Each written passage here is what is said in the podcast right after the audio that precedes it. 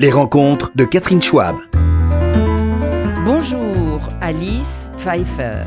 Bonjour. Ravie de vous recevoir et euh, je vais vous présenter. Vous êtes euh, d'abord euh, une très brillante écrivain, euh, bilingue complètement, anglo-française, et chroniqueuse de mode, mais surtout sociologue de la mode, je trouve. Vous êtes euh, l'auteur d'un livre qui sort ces temps-ci, qui est un peu provocateur. Alice Pfeiffer, Le goût du moche. Alors, où est la caméra? Ici. Et euh, ça vaut vraiment la peine de faire l'achat euh, de ce livre. Ça vous donne des clés extraordinaires pour euh, se jouer de toutes les, tous les pièges du style. Le livre est sorti chez Flammarion. Et auparavant, il n'y a pas très longtemps, il y a deux ans, hein, vous avez fait un autre livre qui s'appelle Je ne suis pas parisienne. Et qui est édité chez Stock. Et je me suis beaucoup amusée à lire ces deux bouquins. Bravo déjà. C'est limpide et drôle. Non, merci. Si vous êtes, si vous êtes amusé, c'est déjà le principal. Oui, je me suis amusée, j'ai appris des choses. Mais euh, vous avez un ton très drôle et euh, ça, ça rend complice tout le monde, c'est-à-dire ceux qui aiment la mode et ceux qui ne l'aiment pas. Alors, euh, ma question, est-ce que votre biculturalité euh, franco-anglaise euh, vous donne un regard supplémentaire, euh, une hauteur, un jugement. Vous jouez de ça alors, je pense que j'étais donc à l'école, j'étais scolarisée en France jusqu'à mes 15 ans. J'étais dans une école privée avec toutes les contradictions de mes parents qui vivaient dans une banlieue communiste, mais m'ont quand même envoyé à l'école bilingue avec des filles qui, dès 14-15 ans, étaient très très chic, étaient très ça, ça, rigolait pas beaucoup. Mais j'ai atterri en Angleterre, je me suis fait renvoyer de l'école, euh, j'étais pas très sage. Hmm. Et là, je vois des filles qui avaient la jupe déchirée, des, des, des piercings partout. Mais c'est, et ce qui était marrant, c'était le même genre de milieu en fait. C'était juste qu'elles avaient un rapport complètement différent euh, au luxe, à la mode, au chic. Elles s'amusaient beaucoup. C'était des t-shirts coupés elles-mêmes, des, des, des t-shirts militants qu'elles avaient peints elles-mêmes la nuit, qui étaient encore en train de sécher le lendemain, ah. euh, des, les cheveux qu'elles avaient décolorés elles-mêmes dans l'évier du, du boarding school. Donc je pense que c'est vraiment le rapport entre l'anglaise la française qui m'a interloqué le, avant tout. Quand vous êtes arrivé en Angleterre, donc vous étiez à Londres ou dans une petite ville J'étais près de Brighton. près de Brighton, d'accord. Et euh, vous aviez quel âge? Vous étiez ado? 15 ans. Oh, ça c'est un âge un peu difficile pour s'affirmer. Vous deviez être euh, regardé un peu comme euh, la parisienne euh, cliché, euh, un peu ah dédaigneuse et tout. Comment, comment ah, vous vous Ah oui, on m'avait dit, il va falloir que tu grossisses un peu. Toi, t'as pas l'air de boire de la bière. Euh, où est ton bide à bière? Ça les faisait beaucoup rire parce qu'en en, France, il y a quelque chose. on, ne saura jamais. C'est la poule ou l'œuf, mais il y a, la, française est plus filiforme que l'anglaise. toi, t'as l'air de faire des abdos, ce qui était, un, c'était une insulte. J'avais l'air de faire du sport, c'était terrible. J'avais pas l'air assez punk à leurs yeux. J'avais pas l'air assez déchéante à leurs yeux. Et j'ai dû montrer, j'ai dû montrer euh, pas de trash, pas, de blanche, mais, mais effectivement, il y avait une attente d'une plus grande punkisation comme un mode d'affirmation féminine et féministe.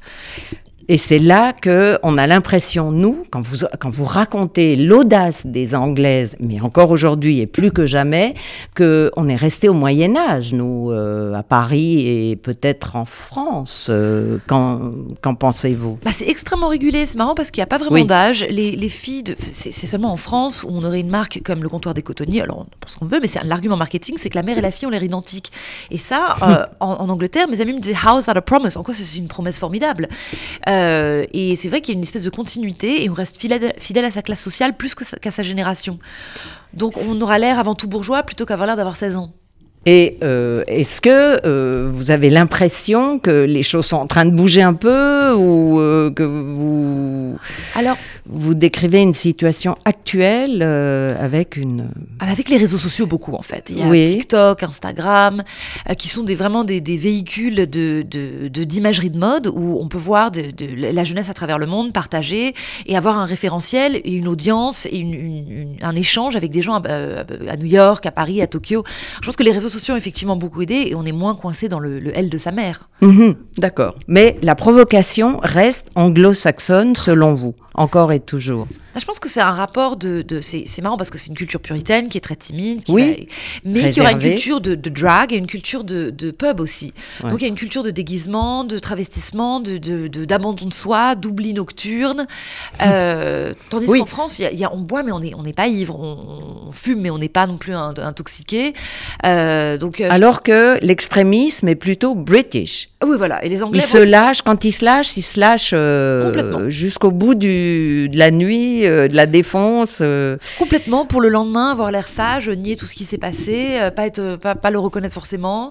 Mais c'est vrai qu'il y, a, cette différence avec où nous, c'est une longue continuité du jour à la nuit. On aura rarement des, oui, des photos de stars. Il n'y a pas de Amy Winehouse qui était non, a nice Jewish girl aussi, mais c'est vrai qu'il y avait, elle avait une facilité à vivre à Londres, d'apparaître devant les, yeux des médias, vraiment off her face, comme on dirait.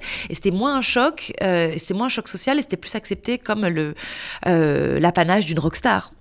Et alors, comme journaliste, euh, vous faites une différence entre la trash press euh, anglo-saxonne et euh, les petits journaux à scandale type Voici, Closer, où vous avez l'impression peut-être que on est presque sage à côté de la trash press anglaise. Vous, vous diriez ça? Ah bah, Le Sun a, des, a des, des, couvertures qui sont complètement racoleuses. Je me souviens de Evening Standard. Moi, j'ai une affiche chez moi, il y a marqué Married couple discover their twins. Couple marié découvre qu'ils sont jumeaux. Je ne sais pas exactement ce que ça veut dire, euh, mais ça, ça, ça, ça, ça frise, frise l'absurde à tous les coups. En, France, on est plus respectueux, on n'a pas la, même loi, par exemple, on ne peut pas montrer les enfants. Mhm. Euh, on est, euh, en Angleterre, ça va être de la nudité, ça va être des, des, des trucs beaucoup plus criards. La seule différence, c'est qu'un jour, je pense que c'était, est-ce que c'était public qui avait montré Kate Middleton dénudée sur un bateau, et ça, mhm. ça fait hurler l'Angleterre. On ne touche pas à la famille royale. Ça, c'est un ah, scandale. Mais le reste, non, non, ils ont aucune pudeur par rapport aux gens qu'ils représentent. Et alors, parlant du goût du moche, euh, c'est très intéressant parce que euh, si on essaie de condenser un petit peu les choses, euh, mais vous avez des chapitres qui sont parfaitement structurés, on a l'impression que le moche d'aujourd'hui est le branché de demain ou vice-versa.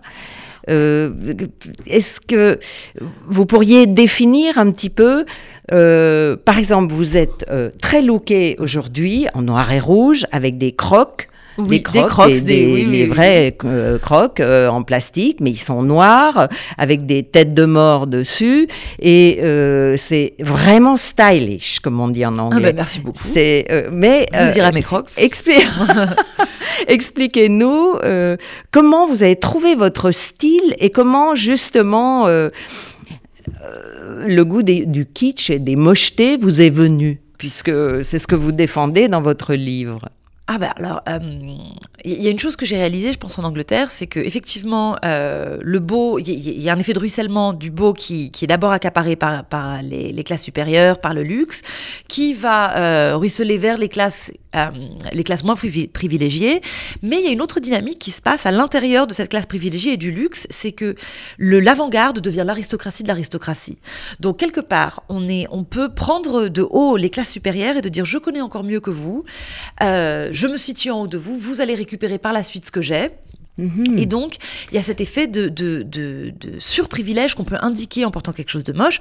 Par exemple, quand je portais des crocs pour aller au défilé Chanel, ce qui me faisait beaucoup rire, je montrais quelque part que j'avais pas peur de ne pas appartenir, que j'avais pas peur de faire beauf ou de faire plouc, euh, que je savais que sur moi, le, propos pouvait changer si je portais avec assez d'assurance et assez de marques de privilèges environnantes.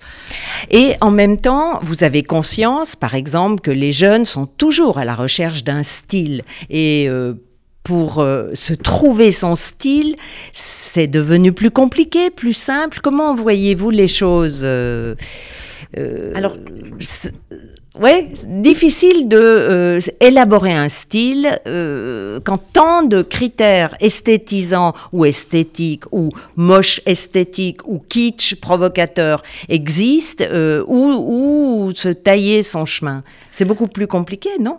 Alors je pense que c'est plus compliqué aujourd'hui. Encore une fois, avec à l'heure des réseaux sociaux, la première base, c'est on veut enquiquiner les parents, on veut enquiquiner les, la génération d'avant. Donc on s'habille contre. On s'habille contre. Moi, je me souviens de porter de, du, du, du veste en faux cuir en vinyle euh, pour embêter ma mère qui me disait quelle horreur, on dirait les années 80. C'était aussi une façon de prouver que je les avais pas vraiment connus. et, et puis aujourd'hui, ce qui se passe, c'est qu'il y a une récupération beaucoup plus rapide par, Instagram. Ce qui fait qu'aujourd'hui, il y a une, mhm. une, tendance des années 2000. Moi, j'étais invitée à une, une soirée de mode en Angleterre et le thème, c'était une soirée déguisée, c'était 2013. Donc il fallait s'habiller comme en 2013. Oh là là, compliqué ça. Voilà, c'est quoi Crypto-références, oui, des références à l'intérieur de références, à l'intérieur de références. Oh non, très compliqué, ça va très très Et vite. Vous avez sorti quoi alors en 2013 Vous vous souvenez de la tendance hipster, des gros barbus avec les petites lunettes? Oui, bien sûr. Et les bonnets? Voilà, comme à Brooklyn en 2013.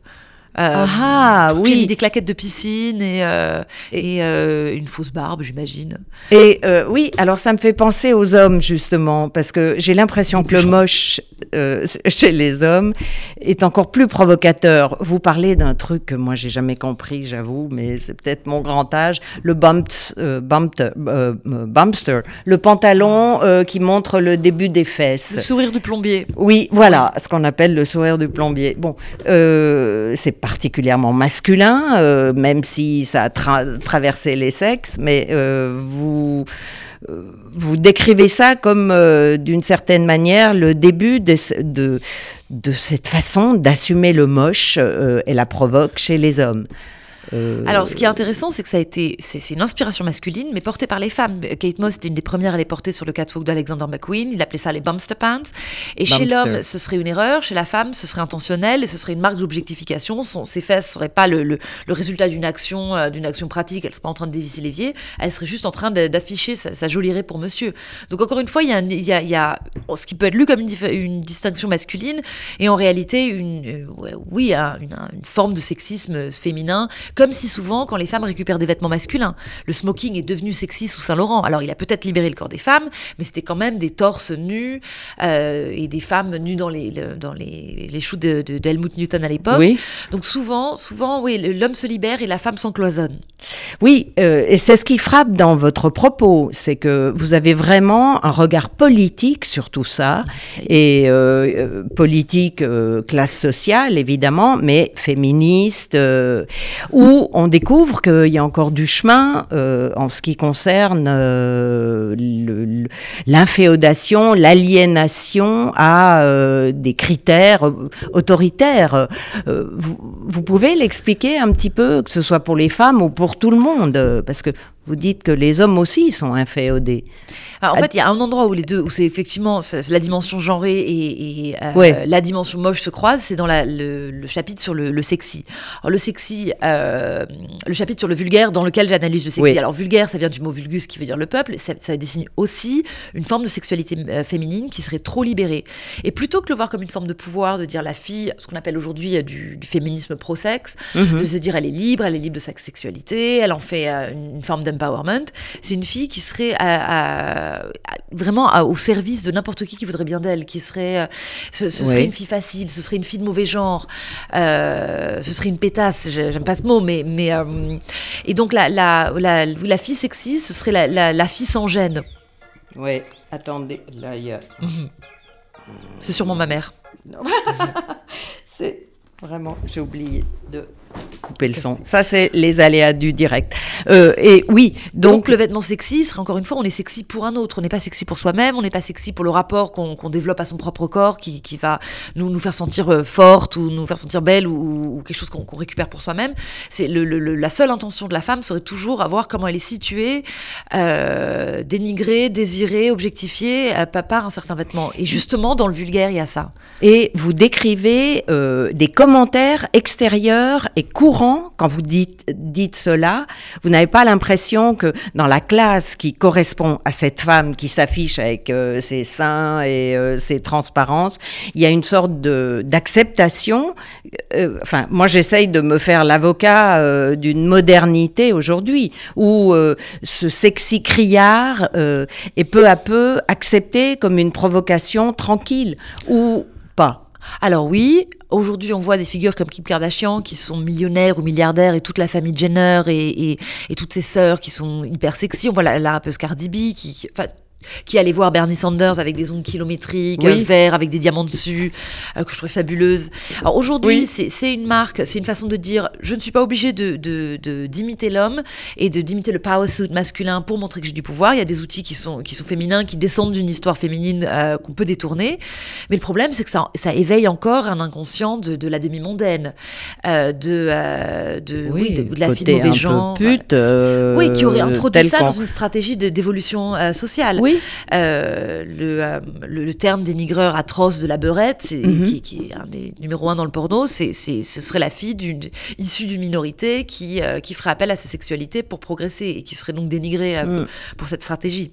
Vous, quand vous étiez ado, post-ado, vous racontez que vous avez eu une période où vous étiez particulièrement Ah ouais, ouais, ouais. aguicheuse, on va dire, avec des crop tops tout en euh, découpés à la main, euh, les soutiens-gorge balconnets et tout. Ah Comment ouais, ça réagit ouais, ouais. Vous étiez en Angleterre à cette en. Angleterre. Alors, à savoir, c'est que j'ai, donc fait ma bat mitzvah à 13 ans. J'ai enseigné au Talmud Torah pendant plusieurs années par la, par la suite. Ah, ah, dans ces tenues. Absolument pas, tout le contraire. Ah, ah. J'étais euh, en colonie juive, euh, absolument pas dans cette tenue. Je suis arrivée en Angleterre et j'étais sans mes parents, sans la communauté. Et je me suis dit, enfin, je suis anonyme, toute Libre. seule, libre. Je vais faire tout ce qui les ferait hurler. Et je me souviens de revenir d'Angleterre avec un piercing au nez, un piercing à la langue et un piercing au nombril. Et c'était un, un- un dauphin avec un cristal dans l'œil. Et j'ai un crop top. Et je crois que ma mère a failli tomber dans les pommes. Je suis sortie de l'Eurostar et je comprenais pas ce qui s'était passé. J'étais censée recevoir une bonne éducation. Euh, un crop top marqué sexy baby, euh, des chaussures plateforme avec qui, qui, qui clignotaient, un de tout le Oui, string qui sort, c'était La ouais, totale. ouais, ouais. Et alors, pour votre bar mitzvah, vous étiez habillé comment J'avais une jupe marron en col roulé jusqu'au genou, Mhm. une veste de costume marron, non, col roulé, une, une- enfin j'avais un, un costume en, en, en velours côtelé marron, un col roulé marron, une coupe au carré, une grosse étoile de David. Ouais. Oui. C'était pas, c'était pas Donc ça, euh, effectivement, vous aviez moi, du chemin, euh, Oui, oui, en effet. Oh, j'étais, tout- en marron et vraiment couverte de là au genou, oui. Donc, euh, ben, c'est l'occasion de parler de votre grand-mère parce que dans Je ne suis pas parisienne, vous avez un chapitre passionnant sur votre grand-mère qui était vraiment un numéro parce que voilà, elle avait des origines polonaises et roumaines et elle a réussi par sa beauté, sa sophistication, son goût pour l'élégance à la parisienne qu'elle inventait. Elle a inventé, elle venait. euh, si- on, on elle est dénommée, on, le, le nom dit loin le long de son, son histoire juive, mais, mais elle était Oui. nommée, elle s'appelait Mangel, qui veut dire le manque en yiddish. Et elle avait un, un père qui était euh, boucher cachère, mais elle a, non, elle a une traversée de sa vie où elle a, la plus grande des parisiennes, c'est elle qui l'avait inventé toute pièce. Elle en venait absolument pas, mais elle était teinte en blonde, elle portait du Céline, elle était très snob. Mais ce qui est, ce qui est euh, triste et ce qui est bouleversant, en fait, c'est que derrière ça, c'est aussi l'histoire de sa survie, comme je raconte dans le Voilà. Alors, c'est là que je voulais Ouais. en venir aussi. C'est que je l'ai euh, appris par la suite, c'est qu'elle s'enorgueillait qu'on la prenne pour une vraie parisienne entre guillemets, mais en fait euh, l'histoire c'est qu'elle était en Alsace, cachée, elle portait pas son étoile. Euh, on a sorti tout le monde du bus, c'était terrible, on défroquait les hommes pour voir qui était circoncis et donc qui était arrêté. Les femmes, on n'avait pas de marqueur et on a mesuré son nez et ses oreilles et elle avait un petit nez et on a dit nicht Jude et elle a porté ça toute sa vie comme une marque de fierté absolue, sans nous raconter que c'était l'histoire de sa survie en fait. Et comment l'avez-vous appris? Ah, parce qu'elle me disait, moi, je suis belle comme une Française. Elle me dit, regarde, moi, tout le monde, euh, moi, on me prend pas pour une juive, hein, regarde mon petit nez, etc. Et ma mère m'a dit, oui, mais même les nazis m'ont dit, euh, pas, une, pas une juive. Et après, j'ai appris ce qui s'était effectivement passé. Mais c'est pas elle qui vous l'a raconté. Elle me racontait à demi-mot, elle me disait qu'on la voyait pas, l'avait, que, qu'on, qu'on l'avait pas prise pour une étrangère. Enfin, il y avait une centaine de personnes de sa famille qui ont été exterminées à a- Auschwitz. exactement, hein, il y a une centaine de la famille qui sont partis, oui. Donc, euh, c'est un, un traumatisme qui est qu'on peut même pas se figurer. euh, elle en a, par- elle, elle en non, a pas en parlé. pas. Elle a tout, tout transposé ça dans une espèce de, de rage de vivre comme elle avait toujours voulu. Euh, elle en a fait ce qu'elle voulait. Elle a eu des goûts de luxe. Elle s'est mariée plein de fois. Euh, mais, mais curieusement, ça avait été trop dur et c'était quelque chose qu'elle aura jamais, que- qu'elle a jamais noté par la suite. Elle avait deux ongles qui lui manquaient. J'avais appris qu'elle avait été torturée en fait. Et ça, elle l'a jamais raconté. Mais elle se faisait des manucures. Mais elle avait des bagues partout et des, des boucles d'oreilles. Et, et et c'était, c'était ma tante. C'était Ouais. tout ce pan de la famille qui, qui se voulait un peu chic, mais sans dire ce qu'il y avait derrière. Ouais. Et sans raconter l'échappatoire que c'était de pouvoir avoir cette vie aujourd'hui. Et vous, vous avez l'impression que ça vous a inspiré dans votre carrière? Parce que pourquoi finalement devenir euh, chroniqueuse de mode euh, plutôt que avocate, euh, enseignant Vous avez enseigné un peu, mais médecin, whatever? Je pense qu'il y a eu. Alors, euh, déjà, je voulais embêter ma mère qui a fait exactement le contraire, qui s'est donc installée à Malakoff, qui porte des vêtements vintage, recyclés, androgynes. Euh, mais je pense qu'il y avait quelque chose de la question de la transmission et, et de l'identité qu'on crée, qu'on défait, qu'on performe par rapport aux vêtements. Elle performait la francité, elle performait le privilège dont elle venait pas. Et ça, c'était super intéressant pour moi. Et donc, quand j'ai fait un master de gender studies, je me suis spécialisée dans la mode dedans. Et de voir qu'est-ce qu'on raconte du genre, qu'est-ce qu'on raconte, comment est-ce qu'on construit son identité, comment est-ce qu'on la mhm. déjoue, comment est-ce qu'on la détricote euh, par le vêtement. Et c'était vraiment l'idée de se dire qu'elle était euh, née pour être victime et finalement qu'elle avait transcendé en, en, en, faisant du, vêtement un instrument formidable. Oui, une personnalité extraordinaire. On va faire une petite coupure avec euh, Barbara, la chanteuse que vous aimez. Que j'ai euh, tatoué. Voilà, euh, que vous avez tatoué sur votre bras, exactement. Et moi, je l'adore aussi. Et on reprend tout de suite.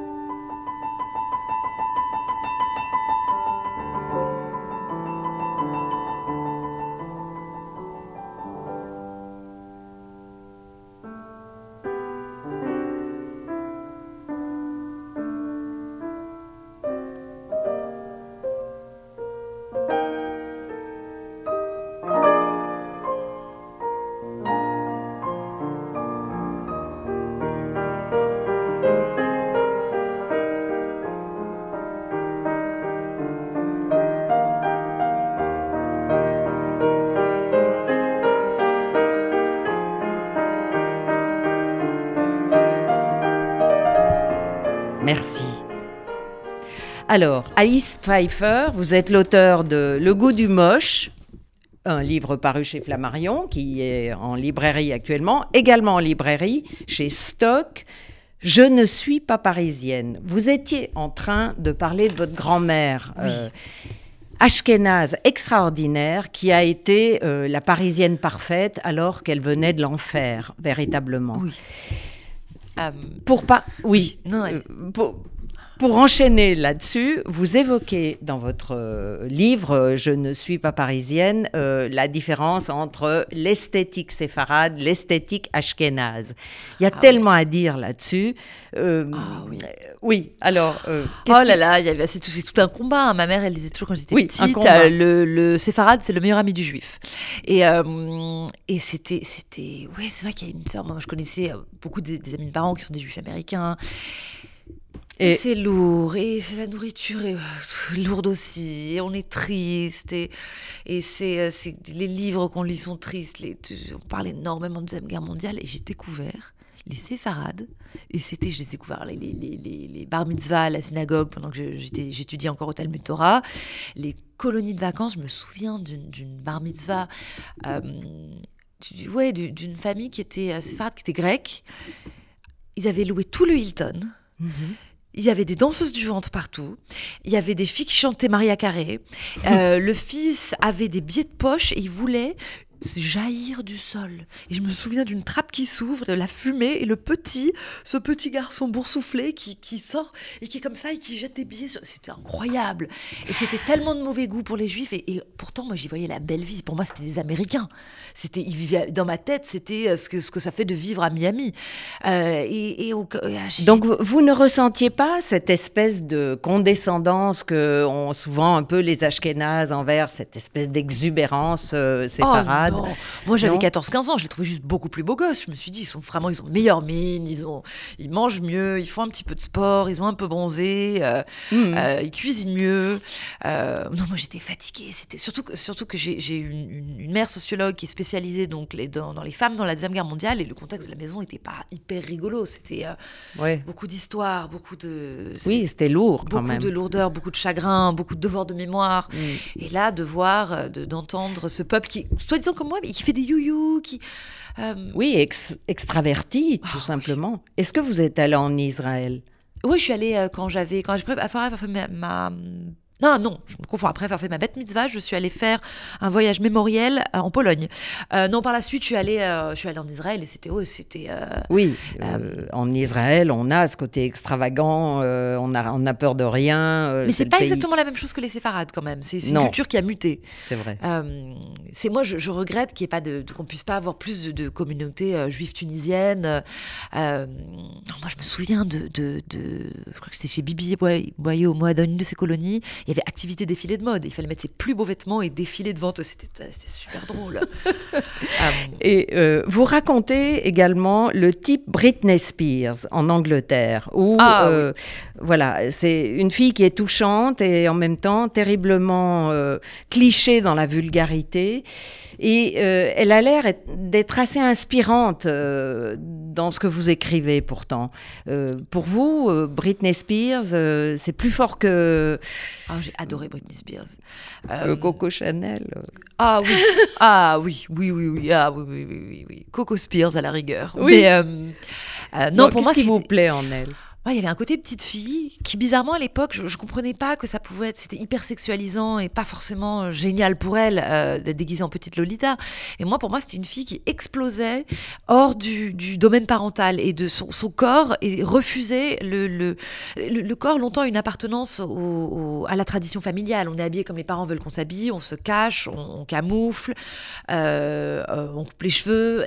Et, là, c'était vraiment, c'était, c'était sexualité, c'était une marque de sortie et comme euh, presque d'exorcisme de, tout ce qu'elle voulait plus voir de, son éducation. Elle faisait de son corps sa propre histoire. Et c'est ça que je trouvais très fort. C'était euh, par la sexualité, elle était enfin libérée.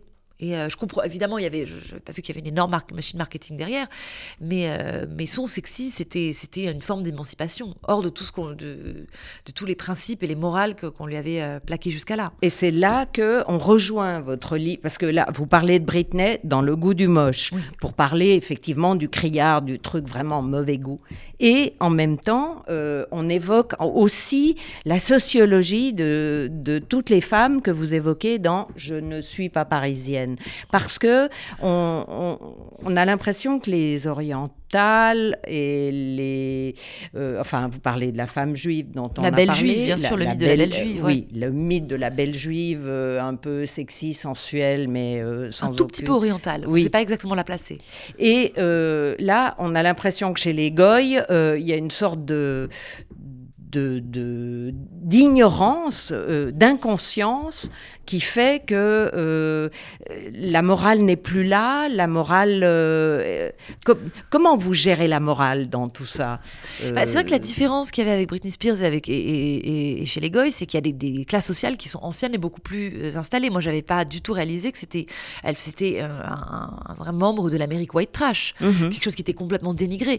Il y, y, a une beaucoup plus grosse mouvance de classe chez les Juifs, mais en, mais en Amérique, c'était oui, c'était toute l'Amérique qui dénigrait dénigrait, qui rigolait de cette, petite princesse de la Louisiane, qui est sans éducation, et, et, qui, oui, ça, représentait tout, tout l'abêtissement, contrairement à, un, New York qui est beaucoup plus métissé, qui a beaucoup plus de brassage culturel, qui est beaucoup plus, snob. Du coup, c'était, ouais, il y avait, a un vrai mépris de classe que j'avais pas du tout compris. Oui. Euh, parlant de métissage et autres, euh, euh, on évoque le racisme, évidemment, dans tout ce qui est fracture de classe. Est-ce que vous avez l'impression, par exemple, qu'aujourd'hui, le racisme a changé de terrain? Vous avez une sorte de préjugé qui, qui, qui glisse doucement vers euh, le racisme de ceux qui n'ont pas de goût ou le racisme euh, d'un d'une, forme d'ignorance euh, du dernier branché? vous parlez des relouqueuses en termes assez, assez, Voilà, Christina Cordula, en, en, termes assez féroces, je trouve. Alors oui, c'est vrai que, que, que j'ai commencé par une perspective intersectionnelle classique c'est-à-dire de me dire, euh, il y a la classe sociale, euh, il y, a la couleur de peau et euh, il y a le genre, mais il y a aussi effectivement, alors il y, a la notion de grossophobie, où on est très très dur avec un corps gros qui serait ou animalisé ou hyper sexualisé, le mépris de classe évidemment, on est dans un, dans un, pays extrêmement centralisé de toutes les, personnes qui viennent de province, oui. et donc c'est beaucoup beaucoup de, dimensions d'un coup, l'agisme aussi, on est quand même dans une culture, et ça, ce qui, que les, les réseaux sociaux n'ont pas aidé, mais qui est extrêmement jeuniste. Mhm. Et Christina Cordula se moque à la fois d'une femme qui viendrait de province, qui aurait un certain âge, pas accès à des certains codes, qui aurait le malheur de s'habiller encore comme, comme sa fille. Et oui, c'est beaucoup d'un coup. C'est un corps qui est traversé de, de responsabilité, d'appartenance et de, de, dénigrement. Et vous, vous avez euh, pour mission, d'une certaine manière, euh, de réhabiliter tout ça. Parce que quand je vous lis, j'ai vraiment l'impression, au contraire, que euh, ce sont eux les, les, ferments d'une originalité, d'une créativité. À partir du moment où on surmonte le racisme anti-gros, anti-vieux, anti-mauvais goût, euh, eh bien, on, s'inscrit comme un pilier euh, du style, au fond. Ah ben c'est là, c'est là qu'on commence vraiment à créer. Il y avait la chanteuse euh, grosse Beth Ditto dans le Oui, Beth Ditto. Euh, il y avait Lee Barry à une époque, et c'est une fois que le corps est libéré de tout ce qu'on peut y penser, on peut commencer à vraiment l'habiller, le raconter d'une façon différente, mm. qui soit qui soit pas défini par la génération à laquelle on appartient, euh, sa classe sociale, le corps pour qui c'est permis ou pas permis.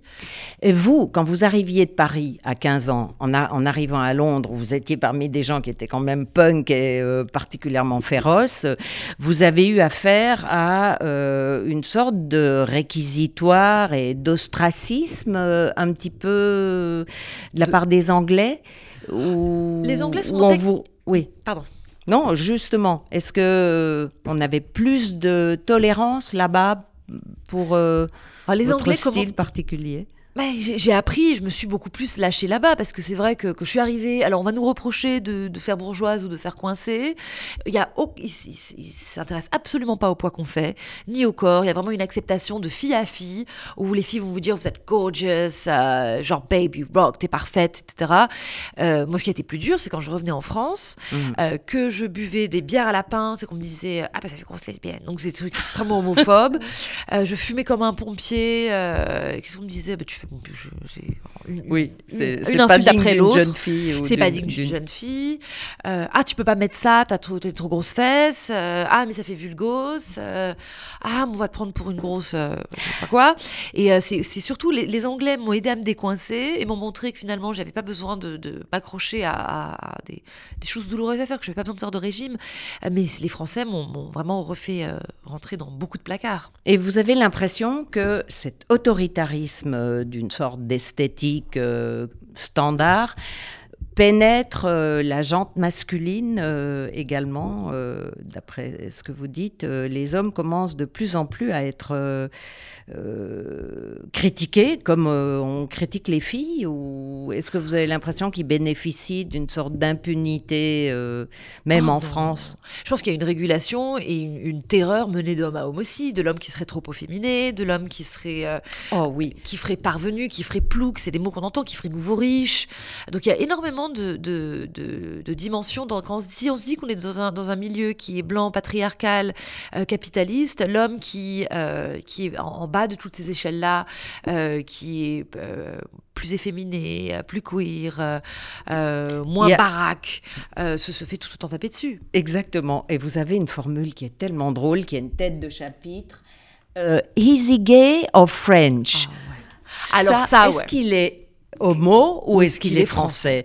Parce que pour eux, c'est pareil. hein. Les Anglais euh, voient le les Français. foulard, la mèche, la gomina, la clope au bec. Oui, c'est des trucs qui sont vus comme très très euh, très crypto-gays en, en- en Amérique et, et surtout enfin, en Amérique et en Angleterre. Et en France, en fait, ce qui, ce qui est drôle que j'ai découvert, c'est que c'est spécifiquement parisien.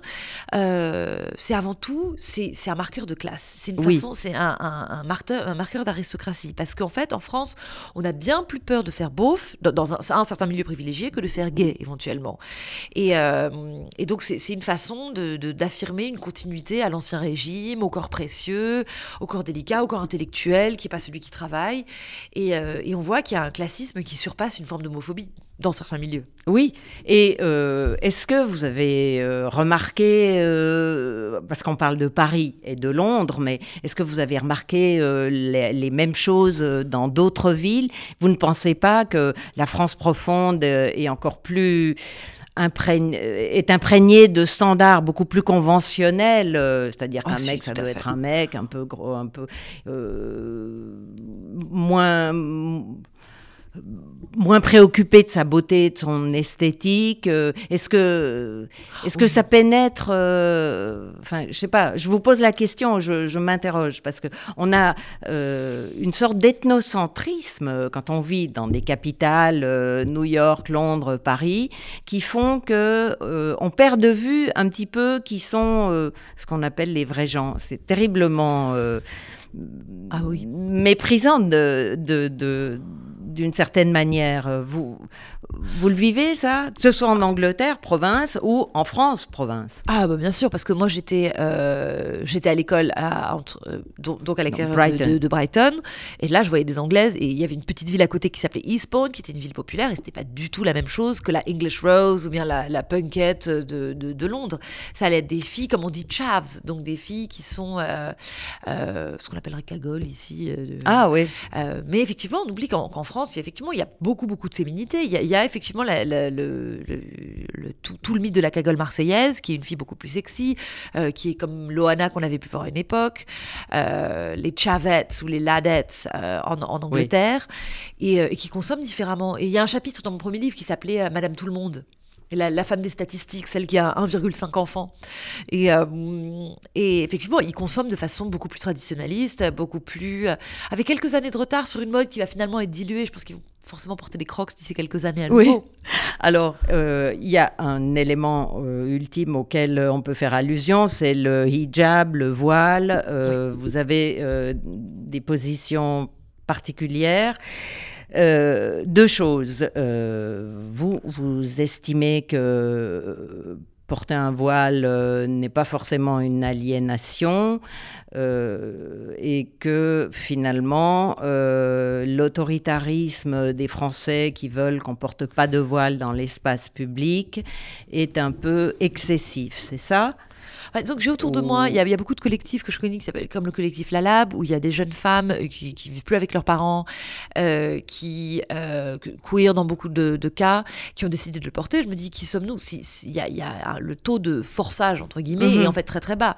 Du coup, je me dis, c'est c'est, euh, le, le voile comme le string, euh, est-ce que ça, peut pas juste être entre les mains de la fille qui, qui, qui admet, qui insiste sur le fait que ça lui a pas été, euh, lui a pas été martelé Euh, Je pense que c'est une liberté plus globale pour, pour une, une société multiculturelle comme j'ai pu l'avoir en Angleterre.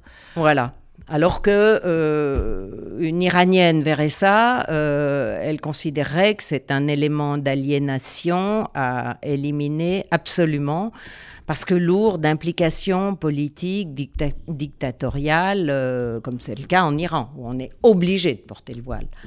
En Angleterre, euh, on voit une forme de, modernité, justement. Ils vendent des voiles euh, absolument dans, tous les magasins de fast fashion et ils se disent que c'est un nouvel espace de négociation d'une identité, euh, d'une identité métissée, en fait. Qui, parce que porter le, voile en, Angleterre ou en France, c'est pas la même chose que de le porter au bled. donc, c'est une forme de négociation entre le monde occidental, entre le monde oriental des parents. Et, c'est une marge d'expression que, que dont s'est emparé d'ailleurs Uniqlo, oui. Nike a fait le, le hijab pour faire du sport. Euh, mais, moi, ce qui m'a toujours surpris, c'est qu'énormément de religions portent un foulard sur la tête. Hmm. Et à quel moment, lequel, lequel est interdit, lequel n'est pas interdit? Mais il y a d'ailleurs une, mode hijabista, euh, par exemple, plus grand, les plus grands défilés d'Indonésie euh, ont des pièces montées sur la tête pour essayer de faire passer cette idée du voile, donc de cacher ses cheveux, parce que l'exigence de base, c'est ça tout de même, et d'en faire un élément de mode. Euh, est-ce que vous vous êtes interrogé là-dessus ou vous avez exploré, euh, ou c'est peut-être votre troisième bouquin? Euh, bah, alors, je l'ai beaucoup vu, encore une fois, je l'ai beaucoup vu en Angleterre, où il y avait des filles qui allaient être très lourdement maquillées, percées. Je me d'une fille qui portait un voile quand j'étais à l'université, qui avait le tout en dessous de la tête rasée et peroxydée, euh, des uh-huh. talons incroyables. Euh, donc, ça, c'était pas forcément une façon de, gommer son identité, de s'effacer du regard. Elle avait transformé ça en, pour elle, c'était une, forme de mode et d'expérimentation. Elle faisait des espèces de pièces montées sur la tête, des, mm-hmm. pins qu'elle piquait, des, slogans anti-police sur, sur, le crâne comme ça. Euh, du coup, moi, je, l'ai vu, vraiment, c'est mon éducation britannique, mais je l'ai vu depuis toujours comme, euh, comme euh, une, ouais, une forme de, Un des accessoires multiculturaliste et, moderne. Ouais. Et je dois dire que je, je n'ai pas de point de vue particulier là-dessus, mais c'est assez perturbant parce qu'on ne peut pas s'empêcher de se dire que c'est quand même politiquement marqué et euh, même sociologiquement comme un signe d'aliénation où une femme n'a pas à montrer des cheveux qui seraient trop sexy vis-à-vis d'une sexualité masculine euh, pilotée par les pulsions. C'est-à-dire que euh, si on montre ses cheveux, on court le risque d'avoir un mec qui nous saute dessus, on ne l'aura pas volé. Voyez? C'est euh, une position qu'on ne peut pas s'empêcher d'avoir. Or, euh, vous, vous avez l'air de dire, après tout, euh, non, ça n'est pas que une façon de se cacher du regard masculin. C'est bien. Je pense qu'il y, aurait un travail à faire qui n'est pas du, aux femmes de le faire. C'est-à-dire les femmes n'ont pas à se, cacher ou ne pas se cacher par peur d'être d'une attaque et d'une agression masculine.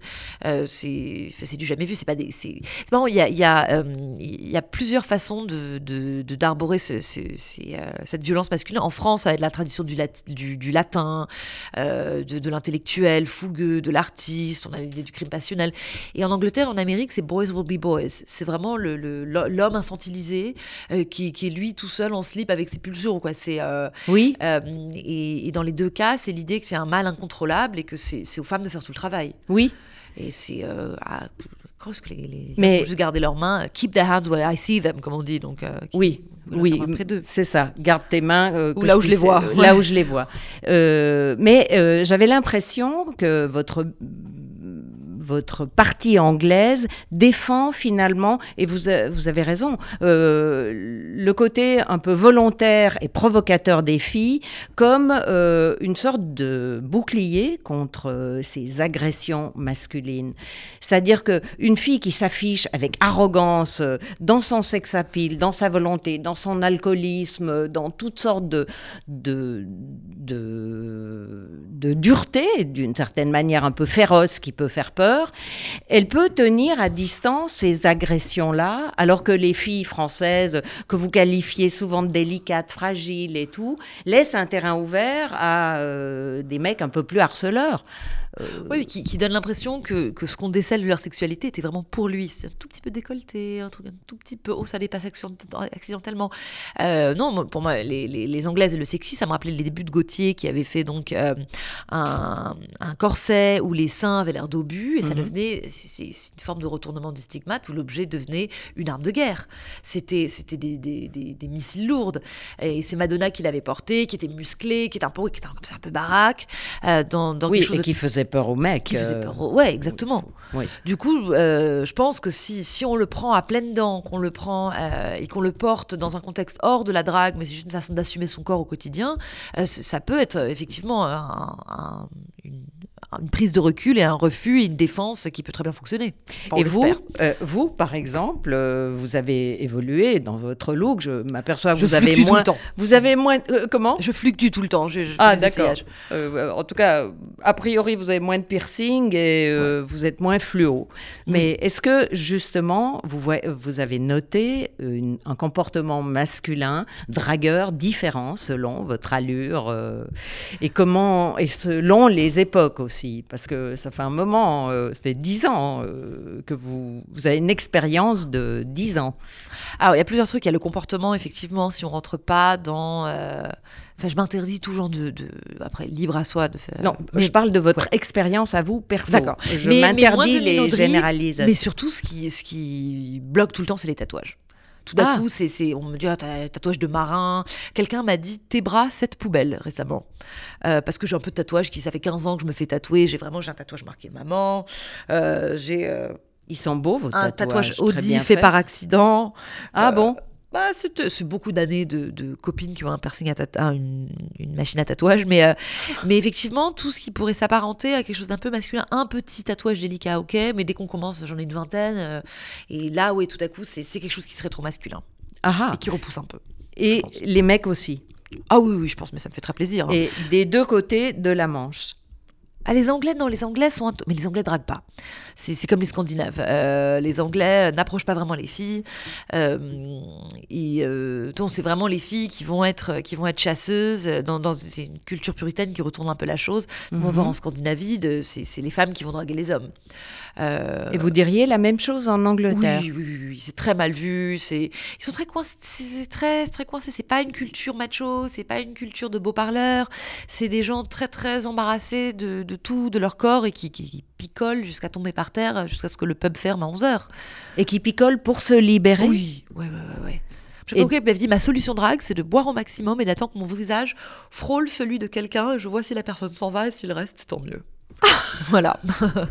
Et du coup, les filles sont ten- presque euh, pas obligées, mais enfin euh, se donnent Faut de l'audace euh, en. Ah oui. Elles font oui. le travail, mais elles, elles se donnent le courage, l'audace, avec l'alcool aussi, si je comprends bien. Oui, puis se- elle se montre égale aux hommes en fait. C'est pas Mhm. l'idée de minauder, de, de, de faire la fine bouche. Je crois que ça, ça plaît beaucoup moins aux, aux Anglais. Et en général, on va, on va montrer qu'on est, qu'on en a aussi, et on va co- commander autant de shots que, que Monsieur, euh, boire aussi vite que lui. Mais, Euh, mais alors, comment elle négocie, la fille, quand elle a un homme euh, dans, euh, en ligne de mire euh, elle, lui, elle lui fait les mêmes compliments qu'un Français qui, qui nous dit qu'on a de beaux yeux euh, Ah non, je crois qu'elle lui propose un shot. Je crois qu'elle lui propose à Ah. boire.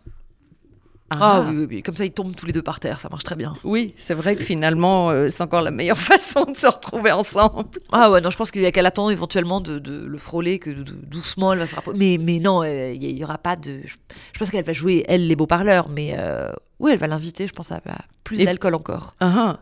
Et Ouais. du coup, vous, maintenant, vous habitez en France, euh, vous faites votre carrière ici, ça va, ça continue, vous n'allez pas nous quitter, partir de non, non, non, non. Je vis à Montreuil, ça. Vous je vivez la à bobo à Montreuil. Montreuil. Et donc, au fond, vous avez choisi euh, entre euh, les deux cultures pour rester, pour vivre, pour euh, vous épanouir. C'est plutôt la France et Paris, Montreuil euh, qui vous correspond. Bah, la vie est vraiment plus sympa en fait à Paris. À Londres, c'est euh, on est en j'ai un, un couple d'amis mariés qui sont en coloc, ils ont un bébé en coloc et ils ont tous les deux des postes dans des dans des magazines, ils ont ils ont- ils ont, Ils ont des salaires, Ils ont des vrais salaires. ils n'arrivent non, pas non, à non, avoir- Ils sont à l'autre bout de Londres. euh, et oui, ils ont la- leur nuit de noces est passée dans la coloc avec tous les colocs autour. C'était, je, je suis pas prête du tout. Enfin, je suis contente d'avoir un appartement à moi. Tout est extrêmement cher. Euh, euh, c'est, c'est 5 livres, il me semble, pour prendre le métro. Oui, Euh, donc c'est pas des villes. C'est, une ville bien si on est extrêmement riche, mais si on l'est pas trop, c'est, beaucoup moins agréable. on dit qu'elle est beaucoup plus verte, elle est beaucoup plus calme, les gens sont plus polis. il y a Ah, une sorte de, Et si on n'est pas dans le métro à 8 heures du matin. Mhm. Euh, mais euh, non, ça peut être une ville qui est extrêmement dure. Et puis, c'est des gens qui vont. Je me souviens de pareil, de, de, de colocs qui marquaient leur nom sur leur pot de yaourt pour être sûr qu'on ne leur prenne pas, ou qui mettaient un élastique autour de, de, la bouteille de lait pour être sûr de voir où est-ce qu'il avait laissé que j'en avais pas bu dedans. Ils sont, ils sont radins. Donc, et ils sont super goy, vraiment. Et ils sont super goy. vraiment, vraiment. Alors, oui, effectivement, ça c'est vraiment un défaut. Donc, euh... ah, ils pas, ils vont pas prendre notre défense. Je me souviens de pleurer parce que je m'étais faite larguer, j'étais super triste. Et on m'a mis une tape sur l'épaule, on m'a dit euh, sorry about that. Ils ont quitté la pièce. Et c'était vraiment ça. Il y a personne pour pleurer, jeter des sorts, euh, hurler. Euh. Oui, avoir l'empathie et pleurer avec vous et vous mettre. Alors, nous arrivons au bout de notre entretien ah, et on aurait pu continuer sur ce terrain-là. En effet, ça c'était très amusant.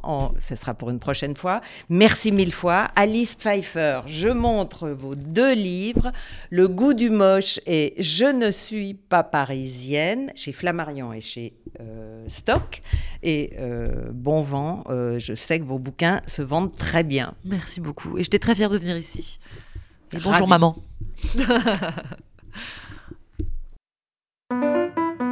Les rencontres de Catherine Schwab.